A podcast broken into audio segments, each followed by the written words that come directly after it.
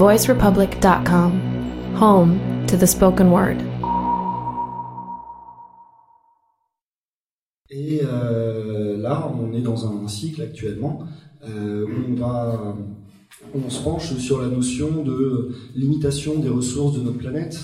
Euh, alors peut-être certains, certaines d'entre vous ont déjà entendu des mots collapsologie, effondrement, qui, être des mots qui vont désigner le fait que voilà, dans notre société va probablement subir des changements majeurs, pas forcément souhaités, euh, dans pas très très longtemps, du fait du, de la diminution assez drastique des ressources énergétiques d'une part et métalliques d'autre part qui, qui, sont disponibles pour euh, créer finalement tout ce qui nous environne. Et, euh, et le jeu vidéo, justement, bah, a une place, mine de rien, assez importante là-dedans, puisque on va voir que, justement, Béla et Laurent vont être là pour, pour nous en parler, on va voir que le jeu vidéo, ça consomme beaucoup plus en fait de, ressources, d'énergie, etc. Euh, que ce à quoi on pourrait s'attendre, et que le dématérialisé n'est pas forcément si dématérialisé que, ça. Euh, et donc pour en parler, euh, donc on a déjà eu précédemment deux projections débat avec Game Spectrum, qui est le vidéaste qui a fait la, vidéo Les jeux vidéo vont-ils disparaître, qui est une excellente introduction, sensibilisation à ce sujet-là. Et aujourd'hui, on va parler du côté hardware, les enjeux environnementaux du numérique, du matériel. Et le 13 décembre, on parlera avec euh, Julien Milanvoy, fondateur de PostUp Mag, et Arthur Keller euh, du comité Adrastia, euh, du côté plus narration imaginaire, quels imaginaires on peut développer euh, sur, sur toutes ces questions-là. Et en janvier et février, on se lancera dans pas mal d'ateliers euh, plus concrets de création, où on fera voilà, de, des ateliers d'écriture, de création graphique, de design fiction, etc. Et donc, on va. donc, N'hésitez pas aussi hein, à lever la main puis à poser des questions. C'est pas forcément que descendant c'est sympa si on est dans l'interaction. Et puis si, vous êtes venu avec des questions, ben, on pourra essayer d'en discuter, d'y répondre ensemble. Et du coup, euh, euh, bah, je vais peut-être présenter nos, intervenants. Donc Bella Lotto Ifleur est fondatrice de Point MIR. Euh, MIR qui veut dire Maison d'informatique responsable, qui est une association qui travaille sur la sensibilisation justement aux enjeux environnementaux du numérique sur, euh, auprès du grand public, d'entreprises, de, de, de, de, associations, etc. Ça résume bien ça résume, ça résume très bien. On se focalise sur, surtout sur le grand public. Donc, euh, quelle que soit le, catégorie socio-professionnelle, etc. Donc surtout le, le, grand public, mais pas seulement. Voilà. Mais c'était extrêmement bien résumé. Merci beaucoup. Euh, et Laurent Lefebvre, euh, qui est chercheur à l'INRIA, et euh, bah, voilà, sur donc scientifique spécialisé sur ces questions-là et qui travaille sur des projets à l'échelle nationale, européenne, de réduction aussi de la consommation de, de, du numérique. Peut-être que tu veux en rajouter un petit peu? Très bien, très bien résumé. Arrêtez, je, je, je, me sens pas. Ok, euh, bah on peut peut-être, euh, on va peut-être commencer par discuter un peu de la problématique en elle-même. Finalement, voilà, le numérique, on ne sait pas forcément tous et toutes exactement comment ça fonctionne, pourquoi éventuellement ça pollue. Euh, donc on va peut-être commencer voilà par poser le problème, et puis ensuite on essaiera de discuter des solutions possibles, euh, autant au niveau du numérique en général, euh, Internet aussi, etc. Et puis évidemment des jeux vidéo plus en particulier.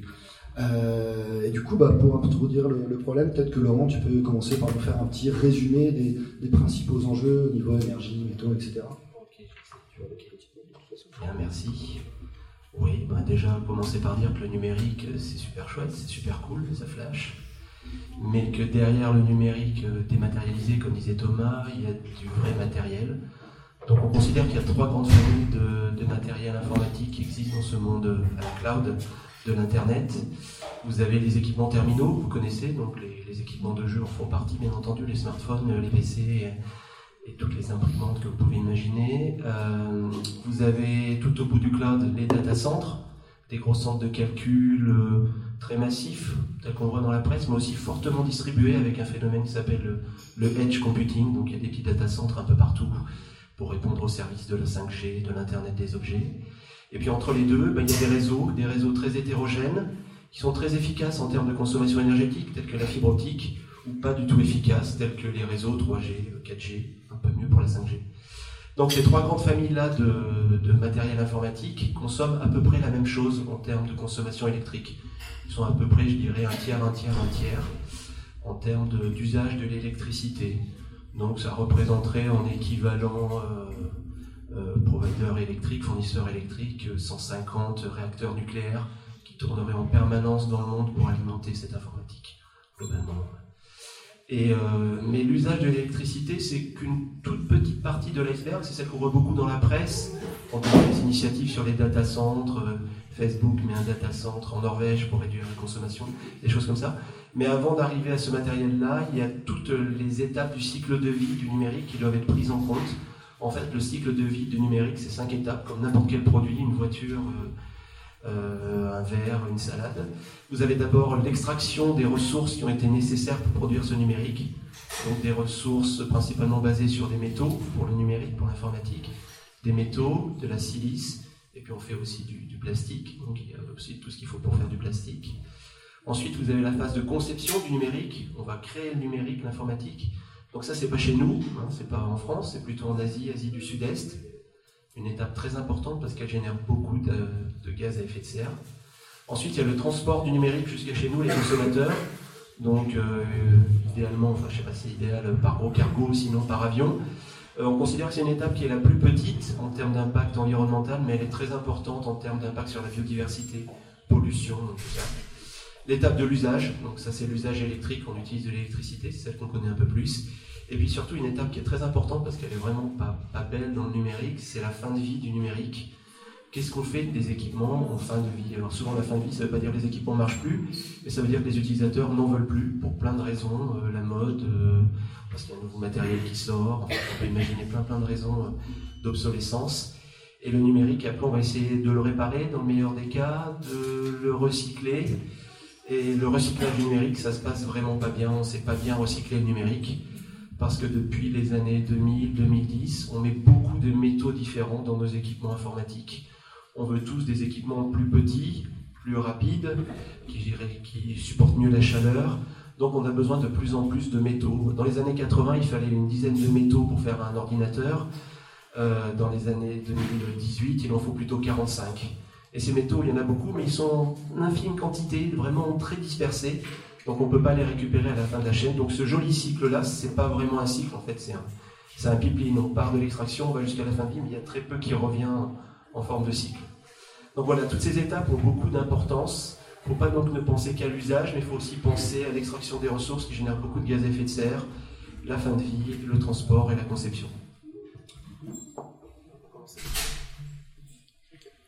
Bah, merci beaucoup. Donc ça pose un peu les, enjeux globaux. Donc c'est intéressant parce qu'effectivement on voit toujours euh, l'aspect notre consommation. Alors une fois qu'on a acheté le, matériel, alors que c'est finalement pas si euh, significatif euh, en regard de ce qui se passe avant et après, qu'on ne voit pas. Et comme on ne voit pas, eh ben, on n'y pense pas. Et, du coup, probablement aussi qu'il y a beaucoup de communication des, constructeurs qui est peut-être plus sur l'aspect euh, oui, machin, ça va consommer moins, et ça va consommer moins à l'usage, mais pas forcément à la fabrication et, à la fin de vie. Quoi. et du coup, bah, on, on, regarde ça. mais là, tu pourrais peut-être nous parler de justement des ordres de grandeur euh, de, de, consommation énergétique de nos usages. Tu, nous expliquais que typiquement on parle beaucoup, voilà, bon, un mail ça consomme, donc on va peut-être réduire sa consommation, enfin le, fait d'envoyer des mails en espérant avoir un, impact moins important, mais finalement on ne se rend pas forcément compte que par rapport à, d'autres phénomènes numériques, c'est pas du tout les mêmes ordres de grandeur et que toutes les actions n'ont pas du tout le, même impact. Merci. Bah, en fait, je peux rebondir directement sur ce qu'a dit Laurent tout à l'heure, à savoir que euh, souvent, enfin là en termes de, grand public, très souvent on nous, propose par exemple pour réduire, pour diminuer notre impact environnemental du numérique, ben, on nous propose par exemple de gérer notre boîte mail mieux, de la rationaliser, ce qui est une très très bonne chose évidemment, il faut le faire. Mais euh, en revanche, c'est effectivement une toute petite goutte d'eau qui qui n'a pas beaucoup d'impact positif.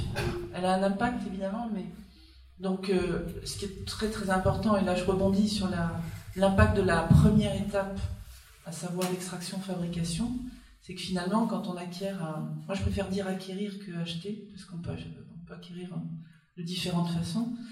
Euh, quand on acquiert du matériel, finalement notre, note est déjà salée, c'est-à-dire que c'est comme si on avait fait 60% de, en tout cas sur un smartphone par exemple, ça serait 60% de notre impact, il est déjà là quoi. Donc c'est un petit peu embêtant parce que du coup ça nous laisse très peu de marge de manœuvre pour notre usage.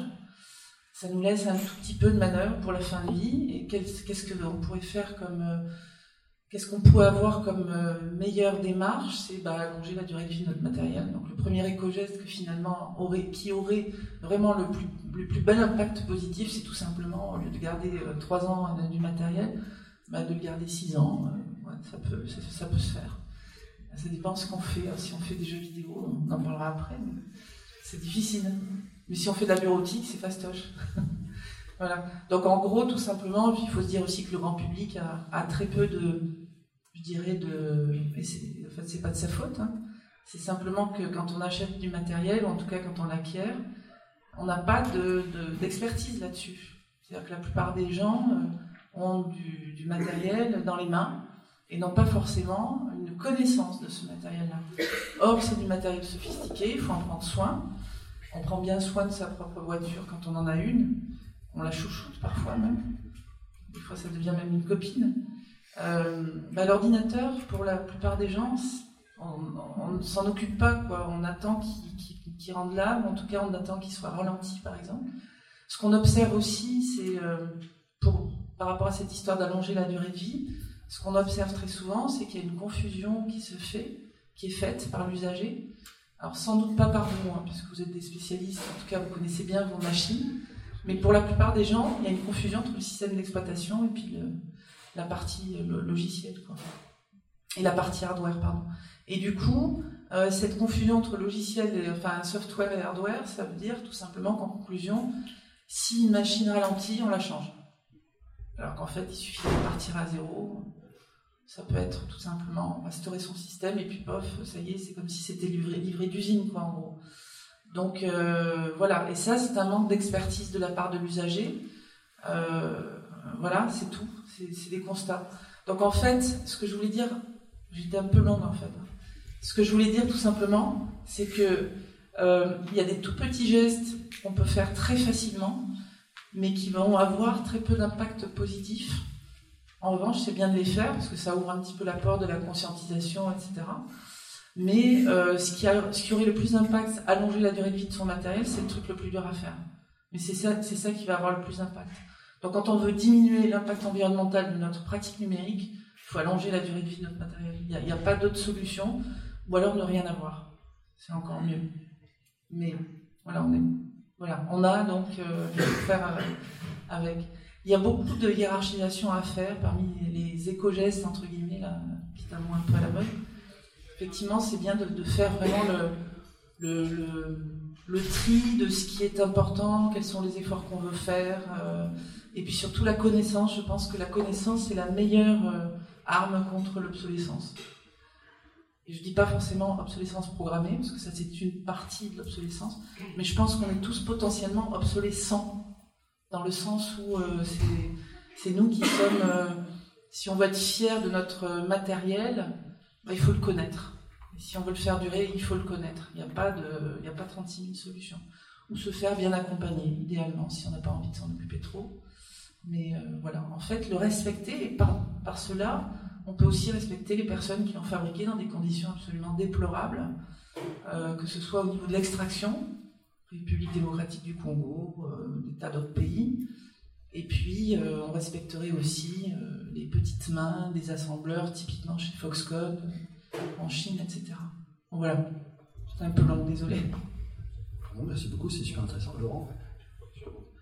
Donc je suis tout à fait d'accord avec Bella, faire durer ces équipements informatiques, c'est vraiment la démarche la plus importante, je dirais, quand on voit qu'en moyenne un smartphone est remplacé tous les 10, 12 et 18 mois avec tous les composants qu'il y a à l'intérieur, c'est vraiment dommage de jeter ce type d'équipement. Pour ce qui concerne les plus gros ordinateurs, les serveurs, il faut les faire durer 5 à 10 ans, il n'y a aucune raison de les changer avant hein, euh, pour le service rendu. Euh, souvent l'obsolescence, on appelle ça matériel, mais comme disait Bella, le logiciel est la principale, la principale cause de l'obsolescence de ce matériel. Le logiciel, il évolue, peut-être par le constructeur du matériel ou peut-être par d'autres éditeurs logiciels. Et à un moment, pour des raisons diverses et variées, de sécurité, de, mise à jour, votre matériel ne suit plus les performances. Et là, vous êtes démuni. Donc, euh, il faut soit changer de modèle, passer d'un modèle captif logiciel à un modèle plus open source. Il y a plein de solutions que vous pouvez trouver qui vous permettent de faire durer votre matériel plus longtemps, soit forcer vos, éditeurs logiciels à vous proposer des solutions plus légères en tant que client. C'est pas évident quand même. Mais voilà, donc le, logiciel est vraiment souvent le, le principal euh, facteur euh, d'obsolescence et ça c'est vraiment problématique. Merci. Du coup, effectivement, enfin, si on essaie de tirer le parallèle vers, le jeu vidéo, ça, ouvre à tout plein de, évidemment, de, possibilités dans le domaine. Donc, d'une part, comme tu disais, mais là, le fait que finalement le meilleur le matériel qui consomme le moins, bah, c'est celui qu'on n'achète pas, euh, bah, peut-être être capable de produire des jeux sur des supports que les gens ont déjà en fait. Euh, ça peut être soit sur des ordinateurs ou sur des smartphones, que priori on peut supposer que l'écrasante majorité du public possède, plutôt que pousser à l'achat de nouveaux devices comme des télé 4K, 8K, des casques de réalité virtuelle, je ne sais pas trop ce qu'ils inventent en ce moment, peut-être sûrement d'autres choses. Euh, donc voilà, probablement c'est premièrement cette question de la plateforme sur laquelle on, développe, et évidemment sur cette obsolescence logicielle peut-être pas forcément poussé vers des jeux qui euh, demandent euh, les ressources de la dernière bécane euh, en vogue, mais qui peuvent tourner sur des plateformes un peu moins performantes. Et ce qui peut être aussi une contrainte, enfin on dit toujours que la contrainte pousse à la créativité, ce qui évidemment peut être une contrainte extrêmement porteuse, puisque voilà, on peut, ça nous pousse à se reporter plus sur le côté créatif pour la qualité du jeu, et ce qui est typiquement ce que fait évidemment le, jeu indépendant beaucoup euh, aujourd'hui. Euh, mais Laurent, tu avais, aussi euh, il y, avait un article là, qui était sorti, on en a un peu parlé la dernière fois, et on le mettra en référence, sur, le fait que finalement, aujourd'hui, on a, on a, dans la poche des, machins qui, sont infiniment plus puissants que les, ordinateurs qui ont amené les premiers hommes sur la Lune. Et, et, ces smartphones-là arrivent à ramer quand on envoie trois textos et qu'on mate de vidéos. C'est quand même un peu fou. Et, et du coup, voilà, il y a peut-être un manque d'optimisation et tout ça, ça, ça allait vers euh, les notions de green programming et d'éco-conception euh, logicielle. Tu peux peut-être nous en dire quelques mots qui peuvent être aussi des solutions hyper euh, porteuses effectivement, le, green programming, l'éco-conception logicielle, c'est comment concevoir un logiciel qui utilise moins de ressources. Actuellement, les développeurs, ils développent des logiciels avec des couches de virtualisation des ressources, c'est-à-dire quand on fait un jeu sur une plateforme type smartphone ou Android, on a une vision très lointaine de l'équipement pour assurer la compatibilité la portabilité du jeu. Et du coup, euh, tout au bout, la ressource qu'on va utiliser, la mémoire, euh, l'écran, euh, le processeur en termes de, fréquence et d'intensité d'utilisation, et eh ben, le programmeur, il ne le voit pas vraiment. Alors souvent, c'est noyé dans la masse, quand on voit la, masse de jeux qui existe par exemple sur les smartphones. J'ai calculé l'autre jour, il y a à peu près 400 000 développeurs au niveau mondial de jeux sur smartphone, donc c'est impressionnant, 400 000 développeurs. Bon voilà, donc euh, ils ne sont pas tous bien formés, je pense qu'il n'y en a pas beaucoup, ils sont formés. Et, comme le client, lui, ne sait pas du tout combien consomme son application, d'une certaine manière, c'est assez euh, virtualisé, on installe plein d'applis, euh, il y en a qu'on utilise, il y en a qu'on n'utilise pas, on les laisse, on les, on les désinstalle. il faut que ça soit un effort très très poussé de la part des éditeurs logiciels pour éco-concevoir leur logiciel. Donc il y a eu un cas assez récent qui était Pokémon Go, qui était vraiment au tout début. je peux faire un exemple dans le jeu, donc je suis content. Euh, Pokémon Go euh, de la société Niantic qui avait fait une première version de Pokémon Go, ce fameux jeu sur smartphone, qui surconsommait les ressources du smartphone. Donc le smartphone est chauffé, l'écran est chauffé, il y avait des interactions avec le GPS et la batterie de l'utilisateur fondée à vue d'œil. Et il n'y avait aussi pas beaucoup de serveurs en face de, tous ces smartphones pour répondre à la demande. Donc ils ont dû faire une sorte d'éco-conception logicielle dans l'urgence, les enjeux financiers et, les impacts sur, leur, sur leurs joueurs, pour reconcevoir l'application pour qu'elle soit plus efficace sur les smartphones, utiliser moins de ressources avec la même qualité de jeu, et puis aussi euh, avoir des serveurs en face qui répondent à la demande. Donc on peut faire l'éco-conception logicielle, c'est un domaine qui, euh, qui commence à apparaître vraiment juste maintenant, hein. c'est vraiment très étonnant. Alors que finalement, l'éco-conception logicielle, on, fait ça de, on faisait ça il y a 30 ans. Quand il y avait les premiers Windows ou les premières versions de Mac, euh, Jobs et, Bill Gates, ils faisaient de l'éco-conception logicielle. Hein. Ils chassaient l'octet, ils chassaient le, mot mémoire, parce que ça coûtait vraiment très cher. Donc voilà, c'est une belle, approche. Effectivement, c'est marrant. Enfin, là, du coup, on voit que c'est un peu l'espèce de, de gabegie technologique dans laquelle on est, où on a un matos tellement puissant que euh, bon, on se dit, allez, euh, globalement, quoi qu'on programme, ça va bien rentrer à un moment, quoi. Et, peut-être aussi, du coup, euh, l'énorme diversité des matériels de maintenant. qui fait que comme on peut pas exploiter correctement par rapport à une machine, puisqu'on est sur plein plein de machines, on n'est plus en train d'exploiter, de, voilà, d'être près du matériel pour l'exploiter bien.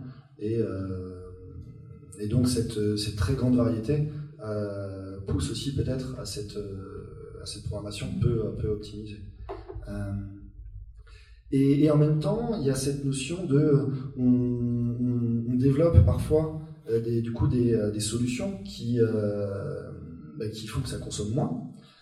mais ce qu'on constate, il faut aussi pas croire que ça va être un peu, que ça va être la solution ultime, puisque là, il en, notion, en jeu la notion d'effet rebond. Et peut-être que Bella, tu peux nous en parler un petit peu, hein, notion. On peut prendre, je ne sais pas si vous voyez ce que c'est que l'effet rebond, mais en fait, euh, on peut prendre un exemple, on peut prendre, un exemple simple, euh, l'effet rebond des, mm, des, télévisions, par exemple, des téléviseurs, je sais pas comment on dit, télé, oui. écran, on regarde la télé. Euh, bah, par exemple, avant, on avait des petits écrans quand même, pas très très grands. Et puis le fait que, alors, il y a eu un, progrès dans l'efficience énergétique de ces objets-là. En revanche, on achète, alors typiquement effet rebond, on achète des télés beaucoup plus grandes. Tout simplement, la, diagonale a explosé.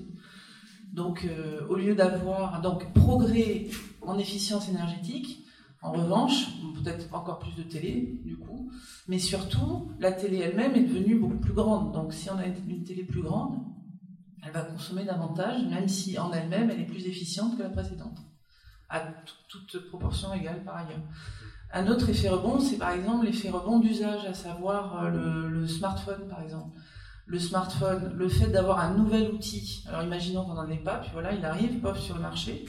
Bon, avant, on naviguait la plupart du temps à partir de postes de travail, typiquement d'ordi, etc.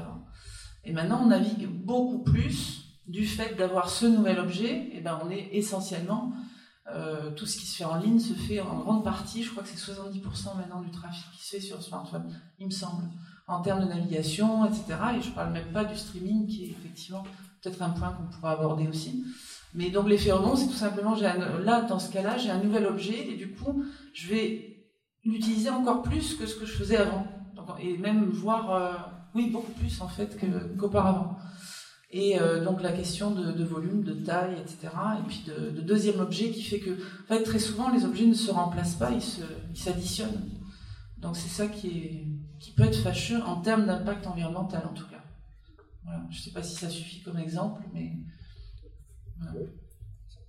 Alors je voulais juste préciser, enfin donner pour, pour compléter cette histoire de cette grande question de d'éco-conception logicielle, on a tendance aussi à parler maintenant d'éco-conception de services numériques pour bien montrer aussi que euh, l'éco-conception n'est pas seulement au niveau du code, mais quel est au niveau de la conception du service elle-même. C'est-à-dire qu'on va imaginer que euh, ben, le client n'a pas forcément besoin d'une usine à gaz, il n'a pas besoin de 10 000 services. Si je cherche un billet de train sur un site de. Bon, nous on a les SNCF, par exemple, ça s'appelle Oui quelque chose, un truc comme ça. Bon, ben c'est pas du plus simple, c'est pas le plus rapide forcément, il y a plein de pubs qui rentrent en jeu, il y a plein de choses comme ça. Alors que finalement, moi en tant que cliente, je cherche un billet de train, euh, point et j'aimerais avoir un billet de train, mais c'est tout. Alors qu'en fait, je suis incitée à aller, voilà, c'est trop lourd, c'est trop, trop gros.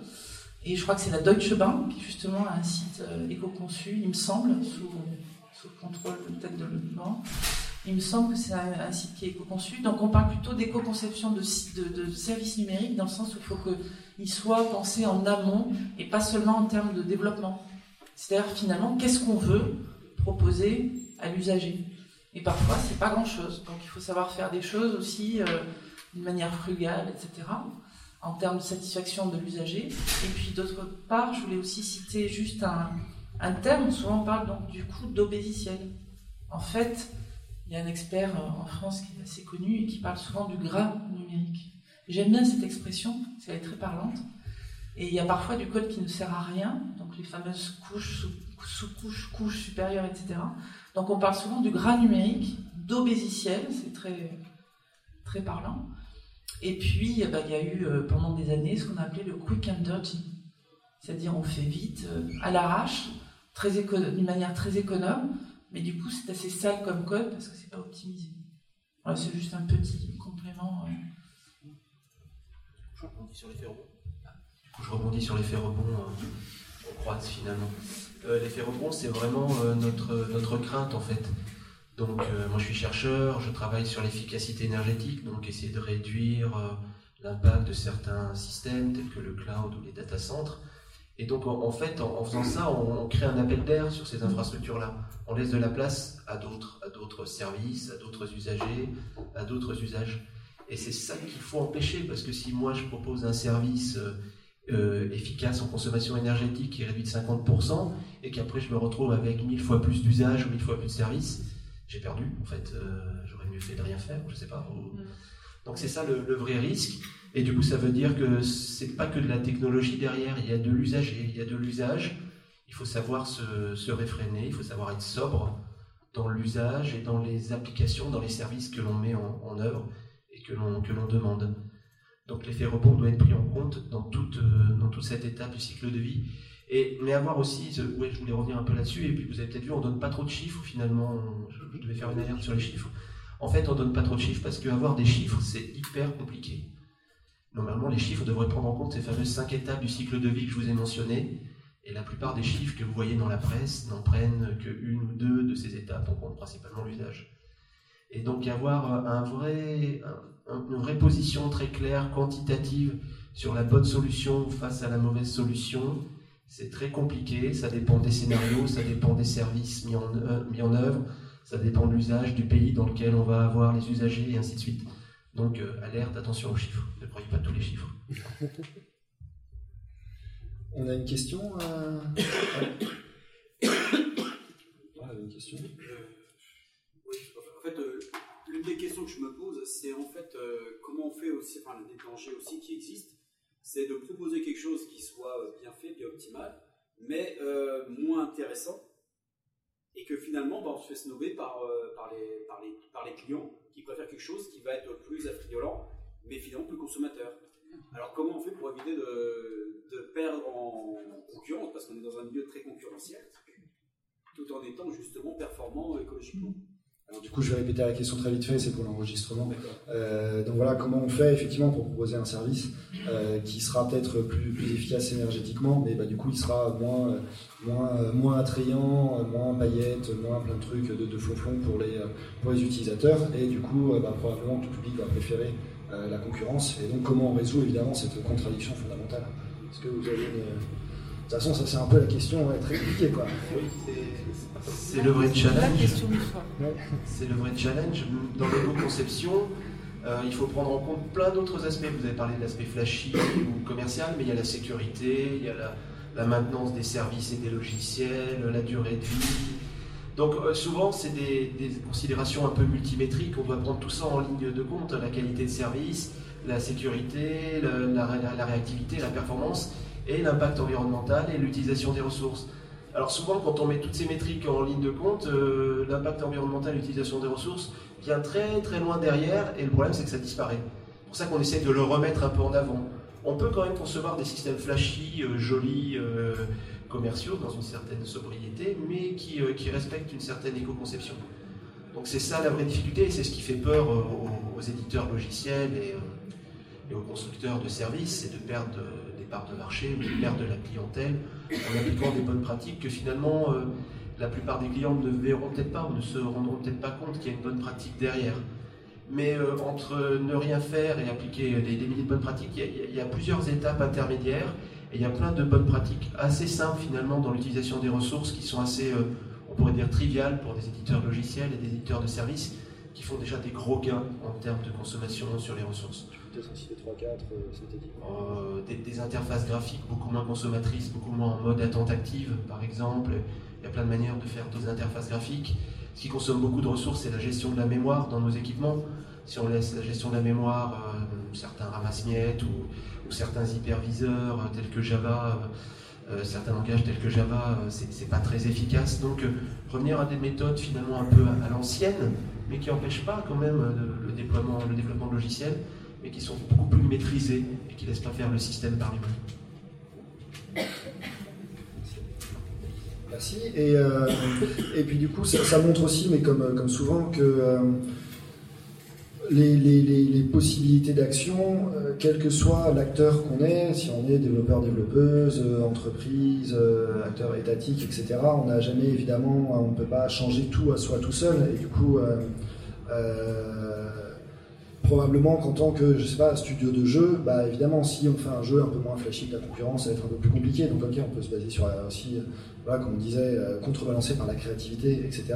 Mais il est assez probable qu'effectivement, il, faut il faille un, changement global et un accompagnement quelque part de, structures plus soit coercitives, mais en tout cas avec une action plus globale, comme des structures étatiques, qui vont poser des, des limites, des, des, des, guidelines, euh, qui vont un petit peu pousser tout le monde à s'aligner et donc euh, euh, ne pas abaisser cet effet de, concurrence. Quoi. Et notamment, tu avais l'exemple, Laurent, de, Matinfo, où on a aujourd'hui, on a beaucoup, donc dans le, dans le numérique, on a beaucoup de, thématiques qui peuvent sembler extrêmement plutôt progressistes, qui donnent envie. Par exemple, on a beaucoup l'éducation par le numérique, aujourd'hui on en parle beaucoup. Euh, et finalement, ben, on peut aussi se rendre compte que l'éducation par le numérique, c'est aussi multiplier énormément les achats de matériel informatique extrêmement consommateur euh, pour des usages qui ne sont pas toujours très bien maîtrisés, qui seraient souvent remplaçables par des choses qui ne sont pas informatiques. Euh, donc on revient évidemment à la notion de le meilleur matos, c'est celui qu'on n'achète pas. Mais même dans ce cadre-là, voilà, parfois l'État peut euh, jouer un rôle. Tu peux peut-être nous, développer un petit peu ça.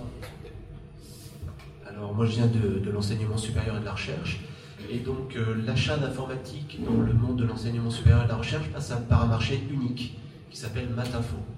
Matinfo, c'est donc euh, un achat unique auprès de certains constructeurs, une sélection des constructeurs pour plusieurs marchés, le marché du téléphone portable, le marché de l'ordinateur portable, de l'ordinateur fixe et du serveur.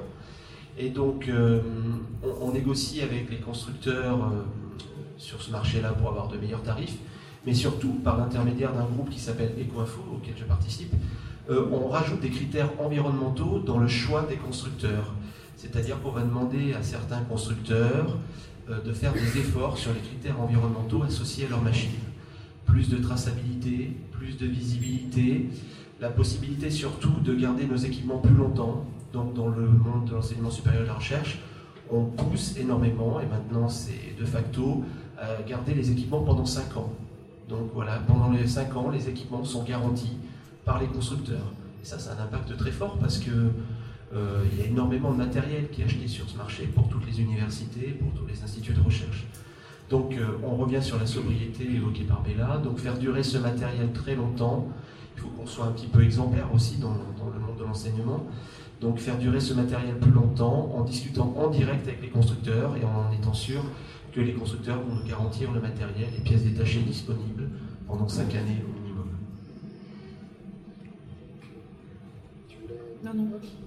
Ouais, donc du coup, on voit que globalement, comme souvent, quelle que soit notre position, on peut agir évidemment en tant qu'acteur, actrice individuelle, euh, mais il y a toujours évidemment la, euh, quelque part la nécessité aussi euh, de militer, quelle que soit la, position dans laquelle on est, pour des actions plus globales euh, qui vont permettre évidemment d'avoir un impact euh, plus, large et, euh, plus contraignant.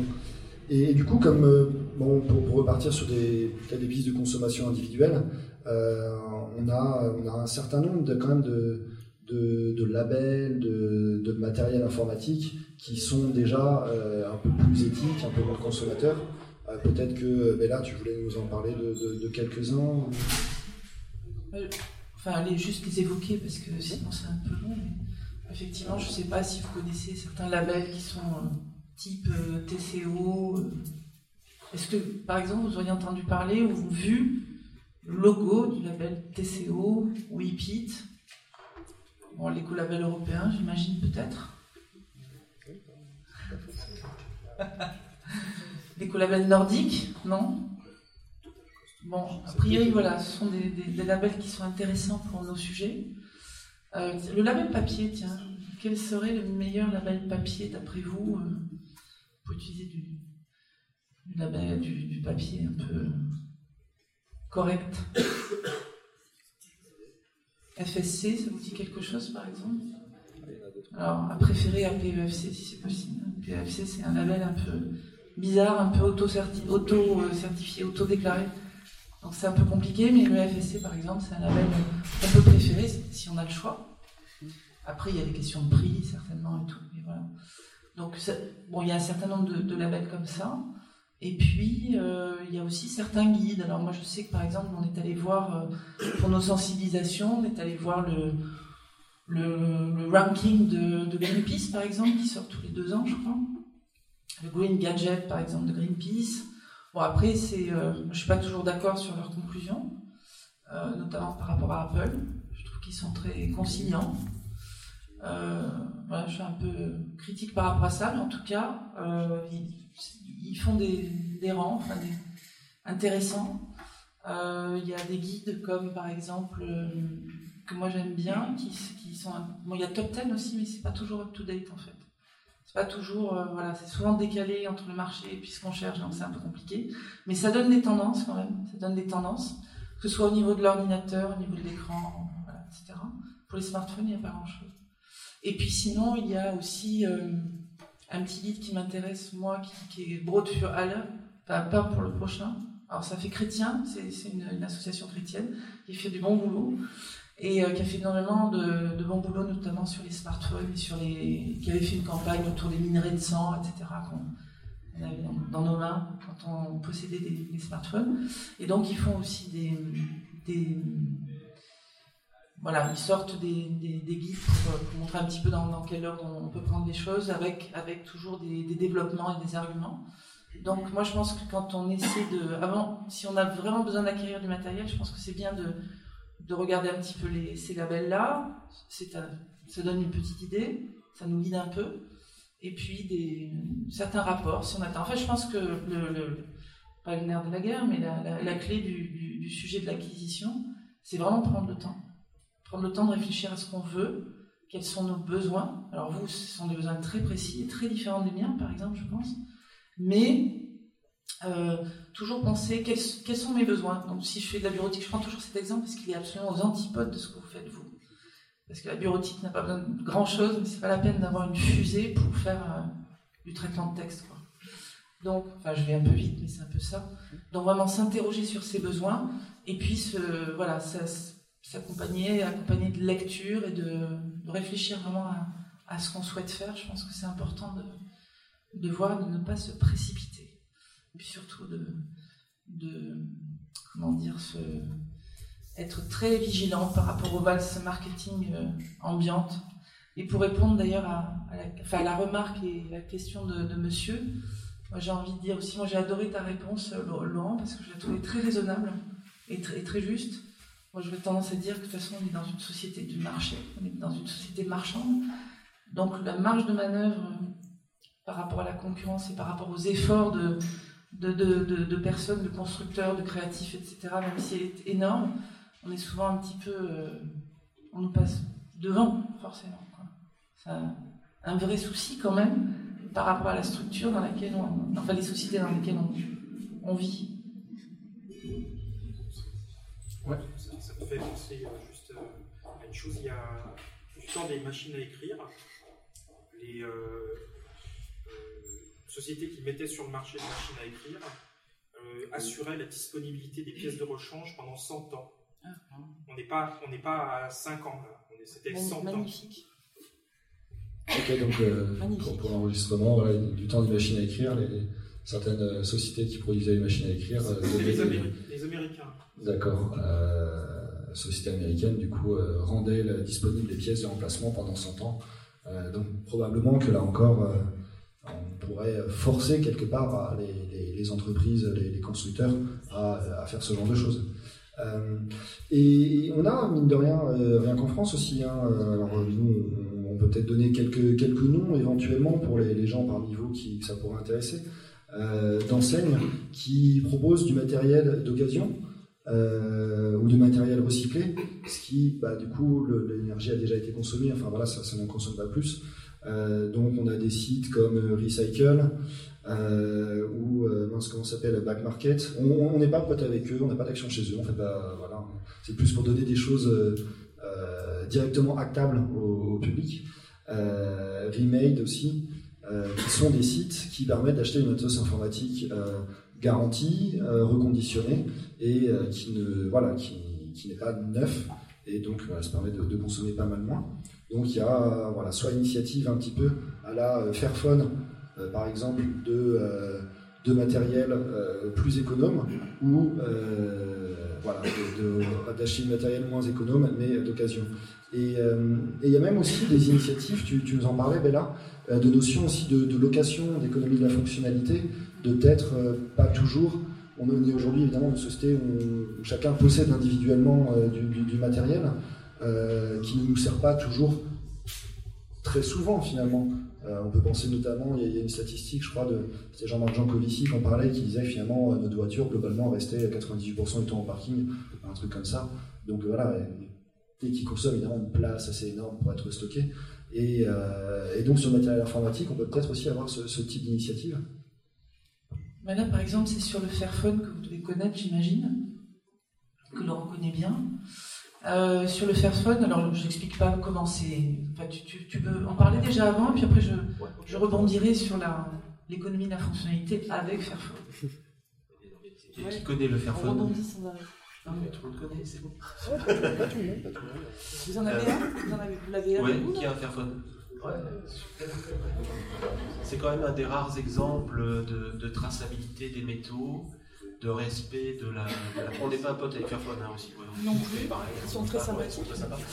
Qui, qui, permet donc de, tracer euh, certains métaux dans le Fairphone, de garantir que lors de la fabrication, qui a quand même eu en Chine, les ouvriers sont traités dans de bonnes conditions pendant les périodes de fabrication, que vous allez pouvoir le réparer vous-même sans un tournevis breveté, mais avec un tournevis normal. C'est un peu comme un gros Lego, vous allez pouvoir changer vous-même l'écran, la caméra, et que les pièces détachées sont disponibles et qu'en plus le logiciel ne va pas vous lâcher en cours de route. Le logiciel qui est maintenu sur le Fairphone, il va continuer à vous permettre de faire fonctionner votre Fairphone, même si le logiciel est mis à jour pour des raisons de sécurité ou d'évolution. Donc c'est un bel exemple. C'est un petit exemple. L'année dernière, il s'est vendu 1,6 milliard de smartphones dans le monde, et Fairphone en a vendu 60 000. C'est un petit exemple. C'est sûr, par rapport aux gros, c'est un peu petit, mais les gros ne peuvent pas faire ça ou ne veulent pas faire ça, ne veulent pas tracer les métaux qui sont dans leur smartphone. C'est bien plus facile d'acheter des grossistes en métaux et de pas savoir d'où viennent finalement les ressources. Donc c'est une initiative, je pense, à, prendre en compte. Moi, ce que j'aimerais bien, c'est qu'il y, ait des initiatives pareilles dans le monde du PC, ordinateur portable ou fixe, dans le monde des équipements réseau, et pourquoi pas dans le monde du jeu, dans les consoles ou autres équipements. Pour l'instant, ça n'arrive pas, pour l'instant. Justement, ma question, j'avais peur justement des, des euh, déboires que ça pouvait euh, amener. C'est-à-dire qu'on a tellement euh, de petits composants à installer sur son truc qu'au final on collectionne les composants et que au lieu que ce soit juste des pièces détachées qu'on utilise pour, pour, réparer son téléphone, que ben, on, veut toujours le dernier appareil photo et on se retrouve avec des milliards de composants qu'on doit quand même recycler. Et comment on fait du coup dans, ces moments-là est-ce qu'il n'y a pas un risque de dérive aussi avec ce genre de, choses-là? Tu veux dire acheter plus de composants? Non, je n'ai pas trop compris. Oui, c'est sûr tu ne vas pas dans la sobriété si tu achètes des, milliers de composants. Mais non, mais là, tu achètes des composants quand on a réellement besoin. Quand ton composant est tombé en panne, la caméra de ton téléphone tombe en panne, tu remplaces que la caméra. Tu remplaces pas tout le téléphone. mais est-ce que justement, à chaque fois qu'il y a une, caméra qui, une nouvelle caméra qui sort pour se faire. Ah, ah oui, d'accord. Mais il n'y en a pas de nouvelles qui sortent. Ou elles sortent très peu souvent. Et toujours vouloir euh, Bien sûr, tu es toujours dans cette course-là, mais il n'y en a pas de nouvelles caméras qui sortent très souvent pour le Fairphone. C'est des générations qui durent longtemps, beaucoup plus longtemps pour les autres euh, constructeurs. Et en plus, là, c'est pour posséder le téléphone, mais on peut aussi.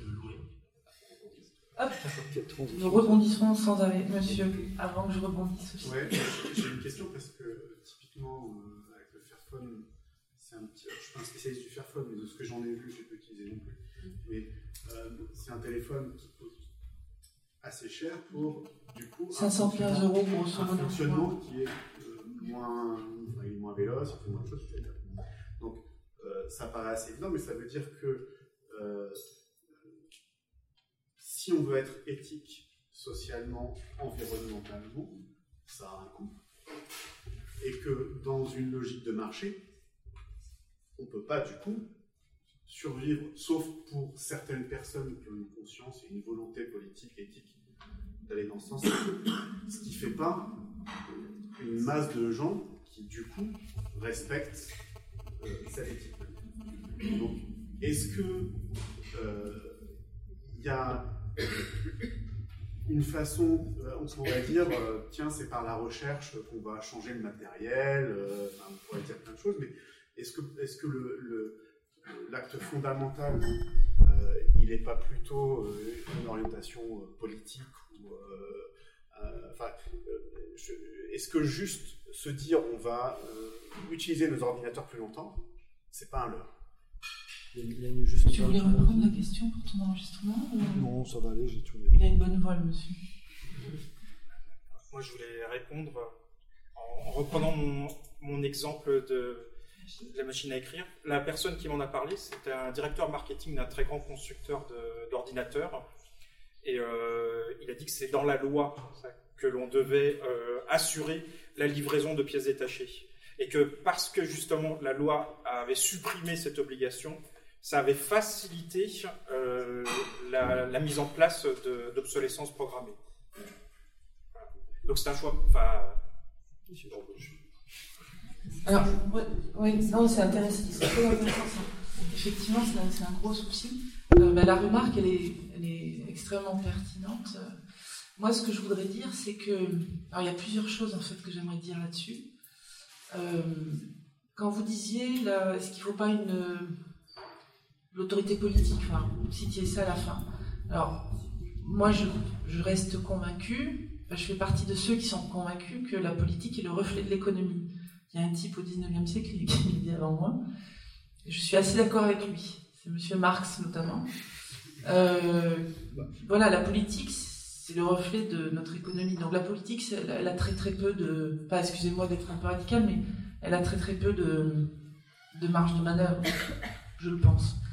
Euh, ceci dit, la réglementation, il y a des, marges de manœuvre. Par exemple, l'Europe, pour rebondir sur l'histoire de l'éco-conception et autres, l'Europe, grâce à la- notamment la directive des trois, des trois E, par exemple, retranscrite en, droit français, elle a quand même inséré dans, dans différentes lignes la notion d'éco-conception. C'est dans la loi, c'est écrit quelque part en tout cas.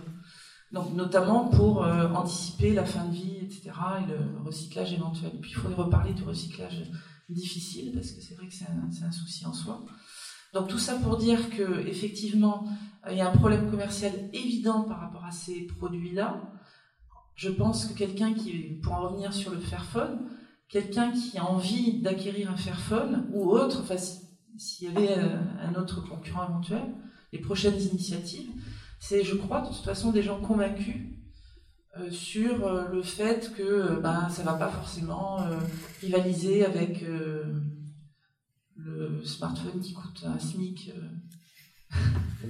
voire plus. Je ne sais pas, je me souviens plus, je suis débordée. Et donc, voilà, donc en plus, c'est un, c'est un système qui a eu un petit, des- quelques petits problèmes qui se sont résolus grosso modo au mois de mars dernier, ça s'est stabilisé. Donc ça a rassuré les, usagers. C'est vrai que la première fois, les premiers détenteurs de Fairphone, ils ont essuyé un peu les plâtres quelque part. Mais c'était aussi dans l'idée qu'ils faisaient quelque chose de, bien, et donc vous disiez d'éthique, avec un H cette fois-ci. Donc du coup, euh, effectivement, c'est un vrai souci. C'est-à-dire que je pense que c'est un engagement profond d'acheter un Fairphone, en fait, ou d'a- ou- ou d'acquérir ce type d'appareil. Parce que ça ne sera pas aussi performant, effectivement, que d'autres- Pour en revenir au prix, c'est vrai qu'on peut se dire que... J'ai cité exprès le prix tout à l'heure, parce qu'effectivement, ça paraît très cher. Moi, ça me paraît très cher. En même temps, c'est pas beaucoup plus cher que je pense que les trucs du type Galaxy et autres, enfin toute cette gamme-là. Je pense que ça situe grosso modo dans la moyenne. Après, il y a de toute façon les smartphones à 30 euros, c'est très bien aussi. Ça permet de téléphoner, d'envoyer des SMS. Non, mais grosso modo, c'est pas le plus cher du marché, loin de là. Il faut savoir aussi que Fairphone, c'est une entreprise de l'économie sociale et solidaire, enfin version euh, hollandaise. Euh, au départ, c'est vraiment une, histoire de quelqu'un qui travaille dans une ONG et qui a voulu vraiment monter une initiative comme ça, pas du tout pour monter une boîte et pour faire du, téléphone. Hein. C'est vraiment quelqu'un qui était chevillé au corps, qui avait des convictions très très fortes. Donc c'est, une, aventure, une aventure humaine, sociale. Euh, ils font pas énormément de, de profit. Puis en tout cas, c'est vraiment d'économie sociale et solidaire, c'est-à-dire que c'est vraiment réinvesti dans l'histoire. Donc c'est pas une entreprise comme une autre. C'est vraiment une aventure. Je pense qu'il faut effectivement être complètement convaincu pour vouloir acquérir un Fairphone, c'est évident. Après, je compléterai juste par rapport à la notion de l'économie de fonctionnalité, à savoir que nous, chez Point de Mire, par exemple, on prend le relais de, de enfin, on travaille avec Common, qui est la seule coopérative électronique euh, et qui est française, euh, et qui travaille sur la notion de location. Donc, euh, en fait, on n'achète pas, on loue. Voilà, ça peut être aussi une deuxième couche d'investissement et d'engagement personnel c'est-à-dire se dire, ben moi, d'autant plus que si je vais le garder 12-18 mois, est-ce que j'ai besoin de le posséder? Pas forcément. Enfin, on peut se poser la question. On n'est pas forcément obligé de, de posséder en totalité un bien dont on va se défaire de toute façon quelques mois plus tard. On peut éventuellement le louer. Alors par contre, en termes de rapport qualité-prix, ça ne le fait pas. Hein. Je peux vous le dire tout de suite. Vous pouvez faire votre calcul. Euh, les forfaits, grosso modo, il y a un forfait à 15 et à 30 euros. 30 euros multiplié par 24 mois, ça coûte beaucoup plus cher que d'acheter la machine. Mais c'est une question de démarche. Je pense que de toute façon, en termes éco-responsables, il faut toujours, à mon avis, ça c'est mon point de vue, je crois qu'il faut nécessairement sortir du rapport qualité-prix de la société dans laquelle on vit. C'est, je pense, une évidence. C'est un effort supérieur à faire. Et des choix. C'est un vrai choix. Dans l'exemple de la on change de matériel, qu'est-ce qu'ils en font ensuite de ce matériel? Non, du, du, coup, pour reprendre la question, donc dans les zones de location, qu'est-ce qu'ils font du matériel évidemment par la suite? Alors justement, l'intérêt de la coopérative, c'est qu'ils récupèrent toutes les pièces qui sont, qui sont en mauvais état ou celles qui sont en bon état. Finalement, c'est repris dans le parc global de la coopérative et ça circule. Donc c'est voilà. En termes d'économie circulaire, c'est un très bon exemple. Donc c'est réinjecté, c'est redistribué, c'est voilà, je vais prendre la caméra de celui-là qui HS, pof, je la mets dans l'autre, etc., etc. Donc c'est repris. Donc c'est doublement intéressant hein, du point de vue éco-responsable. Pour, pour euh, un peu avec euh, tout ce qui est jeux vidéo, peut-être je me dis pour le, pour le Fairphone c'est top parce que le téléphone on pourrait utiliser, quoique dans 15 ans je sais pas, euh, pour, une console de jeu où euh, du coup dans, je sais pas, on, en prend une comme ça et ça serait super, mais du coup, dans 4-5 ans, on va être entre guillemets obligé de changer par le constructeur si, si tant est qu'on veut continuer à avoir les dernières pressions. Euh, du coup, euh, comment est-ce qu'il y a des initiatives à ce niveau-là qui permettent de dire. Euh, comment est-ce qu'on ferait dans ce cas-là d'un objet qui a au bout de 5 ans où c'est le constructeur qui dit que bon, bah, c'est fini, maintenant on ne peut plus s'en servir Là, ça veut dire qu'on est quelque part limité par ça aussi. Je ne sais pas s'il y a des.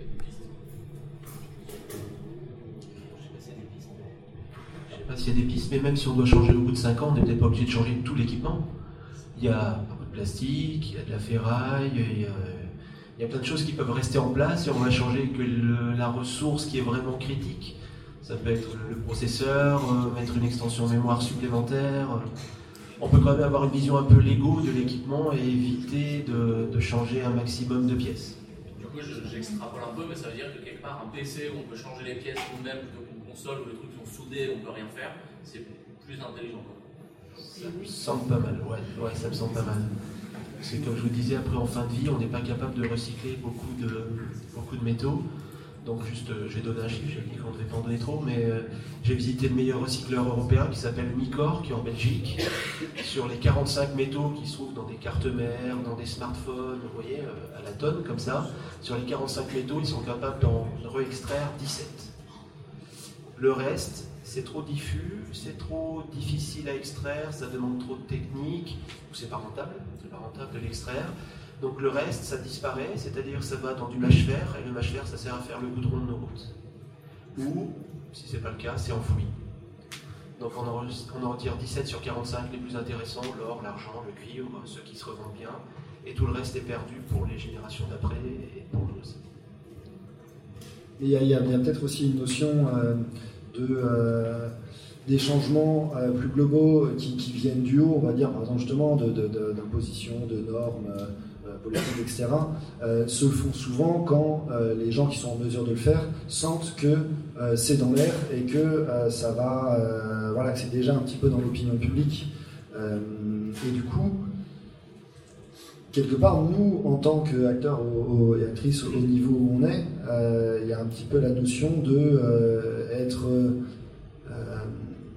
peut-être rejoindre, on va dire, cette, euh, et participer à créer cette force d'opinion publique qui ne va pas avoir un impact là immédiatement, mais qui dans quelques années euh, sera peut-être suffisante pour qu'il y ait plus de, euh, de, décisions qui se fassent à haut niveau, parce que les décideurs sentiront que ces idées voilà, sont mûres pour, pour donner lieu à, des lois. Et du coup, effectivement, il y a toujours le côté un petit peu ingrat, ah bah sur le moment, il n'y a pas grand monde qui se bouge, et donc j'ai pas envie de me bouger. Euh, mais c'est aussi souvent parce qu'il y en a euh, quelques-uns qui au début d'un mouvement bah, le lancent et que d'autres les, rejoignent, qu'au final euh, ça, crée un impact. Et donc voilà, c'est aussi évidemment un choix personnel en fonction de ses, capacités, des, stratégies qu'on a envie de mettre en œuvre et qu'on est capable de mettre en œuvre, de, bah, rejoindre un, certain mouvement à une étape où c'est pas évident de le faire, mais en même temps ce serait nécessaire tout à fait d'accord, mais il faut créer des mouvements, mais là il y a urgence. Il ne faut pas prendre des mouvements qui vont mettre des années à se lancer. Il faut, il faut aller dans l'urgence. Donc si vous voulez créer des mouvements, lancez-vous, mais c'est maintenant. Le mouvement, c'est maintenant, voilà, c'est dit. Euh, du coup, sur ce. On va raconter des conneries, hein, euh, oui, bah justement, c'était un petit peu. Euh, la, question, euh, magnifique transition, de voilà comment faire finalement pour pas rester dans l'action individuelle, mais s'inscrire dans une action collective euh, un peu efficace. Euh, est-ce qu'on est, il y, a des collectifs qui existent? On a la Quadrature du Net. bon, au niveau plus légal, on a la CNIL. Et, là, Laurent, peut-être que vous connaissez quelques groupes de travail plus transversaux qui, voilà, qui essaient justement de s'organiser en collectif pour faire changer les choses. Mot sur un groupe euh, auquel je participe qui s'appelle EcoInfo. Vous pouvez trouver ça sur le net, ecoinfo.cnrs.fr. Euh, on travaille euh, dans EcoInfo pour l'enseignement supérieur et la recherche. On amène toute la notion d'éco-responsabilité dans ce monde-là, en proposant des formations, des livres blancs, en travaillant sur des articles un peu sérieux et impartial en termes de chiffres. Donc vous pouvez y accéder, c'est en français, c'est libre de droit et vous pouvez vraiment trouver des choses intéressantes sur le logiciel, sur l'extraction des ressources, la fin de vie. Donc quand on met des enquêtes, on les met à disposition du public. Donc je dirais que c'est le groupe que je connais le, plus. Alors j'ai aussi participé à une initiative qui s'appelait le, Shift Project, vous avez peut-être entendu parler dans la presse, euh, euh, qui sortait différents chiffres. Euh, moi j'ai participé au, à l'aspect Lean ICT, donc vers une informatique, une sobriété numérique, une sobriété informatique donc euh, il y a plein de chiffres qui sont sortis. Il y a un rapport qui est sorti là tout récemment qui va vous donner les chiffres qui nous semblent les plus réalistes ou les plus justes sur la consommation du numérique, sur les projections, sur le problème de l'effet rebond, parce que nous, on est tous baignés dans le numérique, mais il y a encore 3 milliards de nouveaux entrants sur le numérique qui attendent pour rentrer dedans. Euh, il va falloir leur faire de la place, hein, d'une certaine manière, sur l'Internet. Pourquoi nous, on serait dans l'Internet et, pas eux? Euh, qu'est-ce qu'on va leur faire comme place en termes de services, en termes de matériel. Donc je vous conseille ce rapport-là du, Shift Project. Oui, euh, moi ce que je voulais dire, je voulais témoigner sur le, bienfait, le, magnifique éco-info que tu viens de, citer, dont tu fais partie. Parce que moi quand j'ai commencé à travailler sur cette question, ça fait à peu près 5-6 ans, j'ai euh, tout appris, euh, enfin mes premiers pas étaient avec éco-info, puisqu'il y a énormément de, de publications qui sont quand même lisibles, même si on n'est pas scientifique au départ. C'est extrêmement bien fait, c'est absolument richissime. Et à chaque fois, il y, en a, il y a un truc qui nous amène sur quelque chose d'autre. Et notamment, euh, moi, j'ai beaucoup, beaucoup appris sur tout ce qui était métaux. C'était ma, ma partie préférée. C'était pas la plus féminine, forcément, mais ça m'a énormément appris. Et grâce à EcoInfo, j'ai découvert Philippe Biwix avec son l'âge des low-tech, etc., que j'ai rencontré après et avec qui je fais, euh, je donne un cours à Dauphine en ce moment. Et euh, je vous conseille de lire L'âge des low-tech, c'est absolument super. Vous pouvez même lire La finitude des métaux, qui est un livre qui paraît repoussant et qui est extrêmement passionnant. Vraiment, vraiment passionnant. Euh, il a écrit un extrême, magnifique bouquin aussi sur le désastre de l'école numérique. Parce que tu parlais justement du numérique dans les écoles. Là, on pourrait en discuter des heures, euh, avec le deal qui avait été fait aussi avec Microsoft et tout, enfin voilà. Où il n'y a pas beaucoup d'open source en fait dans les écoles, ce qui est quand même assez étonnant. Voilà. Euh, sinon, par rapport aux collectifs, ou en tout cas aux institutions, aux associations qui travaillent sur ce sujet, on peut citer par exemple alors, le, Shift Project, c'est vraiment extra hein, ce qu'ils ont fait comme euh, rapport avec tous tous les experts qui les ont entourés. Effectivement, ça date de fin septembre, l'institution. Et du coup, il est téléchargeable sur le site du Shift Project. On en a entendu parler, puisqu'on a parlé de Jean-Marc Jean Covici qui avait été nommé au. Comment ça s'appelle ce- cette instance nouvelle faite par M. Macron là Euh, le- au climat, je sais qu'il y a mot climat dedans. Et peut-être le mot urgence aussi. Oui, voilà, le Haut Conseil du climat, ça date d'hier, je crois, et Jean-Marc Jean Covici, et le président du Shift Project. Donc ça date d'hier, effectivement, la, nouvelle.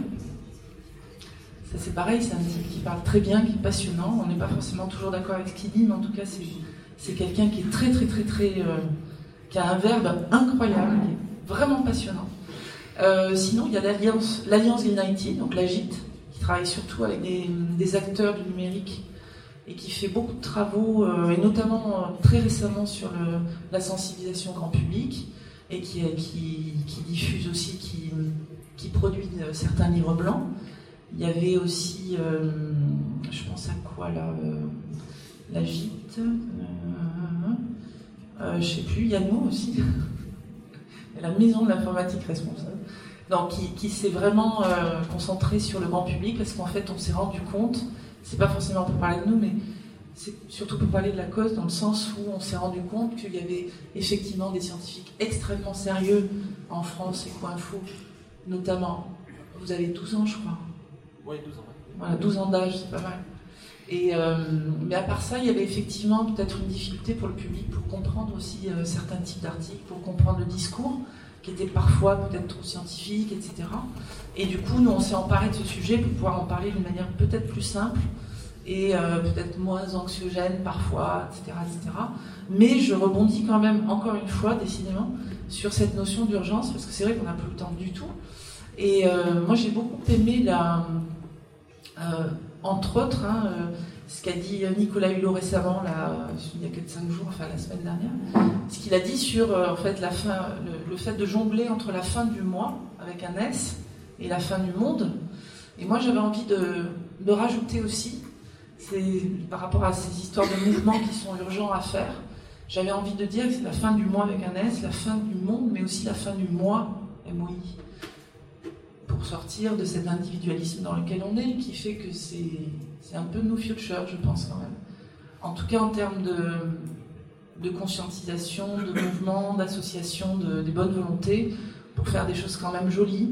Alors je suis pas sûre qu'on se sentir bien comme ça, mais on pourrait en tout cas faire un tout petit peu mieux. Changer. Je crois que de toute façon, euh, moi j'avais un prof qui, qui nous avait dit un truc qui était vachement bien. C'était le développement durable, c'est changer la roue en roulant. Donc on est un peu obligé de faire ça, parce qu'on ne peut pas changer la machine, on ne peut pas l'arrêter. Par contre, on peut vraiment essayer de la ralentir. Donc pour moi, il y a zéro solution. En revanche, il y a des meilleures pratiques. C'est-à-dire qu'on peut vraiment faire un tout petit peu mieux, et faire mieux, ça rend vraiment heureux. Donc je crois qu'on peut, on peut bouger. Alors après, euh, voilà, soyons... Il y a quelqu'un qui a dit aussi, quelqu'un qui a dit quelque chose d'extrêmement beau récemment, c'est Edgar Morin, qui a dit, puisqu'on est bientôt tous foutus, soyons frères. Moi, j'aime bien cette phrase. Je sors un peu du sujet, mais bon, forcément. Pardon. Bah, ça génère en tout cas des réactions. Euh, J'aurais aimé savoir, ce serait quoi, les, euh, peut-être plus par rapport à, à, à point de mire. Est-ce que des fois ça arrive que vous ayez des gens que vous rencontriez qui soient euh, récalcitrants par rapport au sujet euh, que- Parce que nous, c'est, euh, dans, dans le jeu, ça va être ça, ça va être des gens Oui, euh, qui, qui- qui aiment jouer aux dernières consoles et tout, et qui vont nous dire non, mais moi j'ai envie de jouer à ça, j'ai envie de jouer. Est-ce qu'il y a des, un peu des leviers, des trucs qui marchent bien pour dire que, bah en fait, c'est pas grave de jouer à, ça et on s'amuse quand même, et euh, enfin, je sais pas, des choses qui marchent pour convaincre de ne pas changer tout de suite. en cas. Ça, c'est vraiment la question qui tue, j'en ai pas dormi de la nuit la, la veille. Non, c'est pas vrai, mais c'est vrai que ça me. Bah, c'est un gros souci qu'on a, c'est-à-dire que. Enfin, une préoccupation plus qu'un souci. effectivement, bien sûr, chez Point de Mire, il y a plein de gens qui viennent et qui sont pas contents de ce qu'on leur dit. Enfin, je veux dire qu'ils ils n'ont pas forcément envie de changer leur usage. Donc dans le jeu, euh, bien sûr. Quand on part, par exemple, on prend un exemple très très souvent, on prend l'exemple du streaming, qui est terriblement euh, énergivore en termes de bande passante, en termes de plein de choses. hein. Tu- je parle sous le contrôle de Laurent parce que là ça me fait peur d'un coup de parler d'énergie. Mais euh, le streaming c'est un truc de, de fou. C'est un truc de fou. Euh, 70% je crois du, du trafic. euh, voilà. Donc c'est devenu énorme. En plus on stream avec le smartphone, on stream en 4G. euh, Enfin, c'est très très très énergivore. Donc euh, la, je dirais que l'alternative au streaming c'est de lire un bouquin.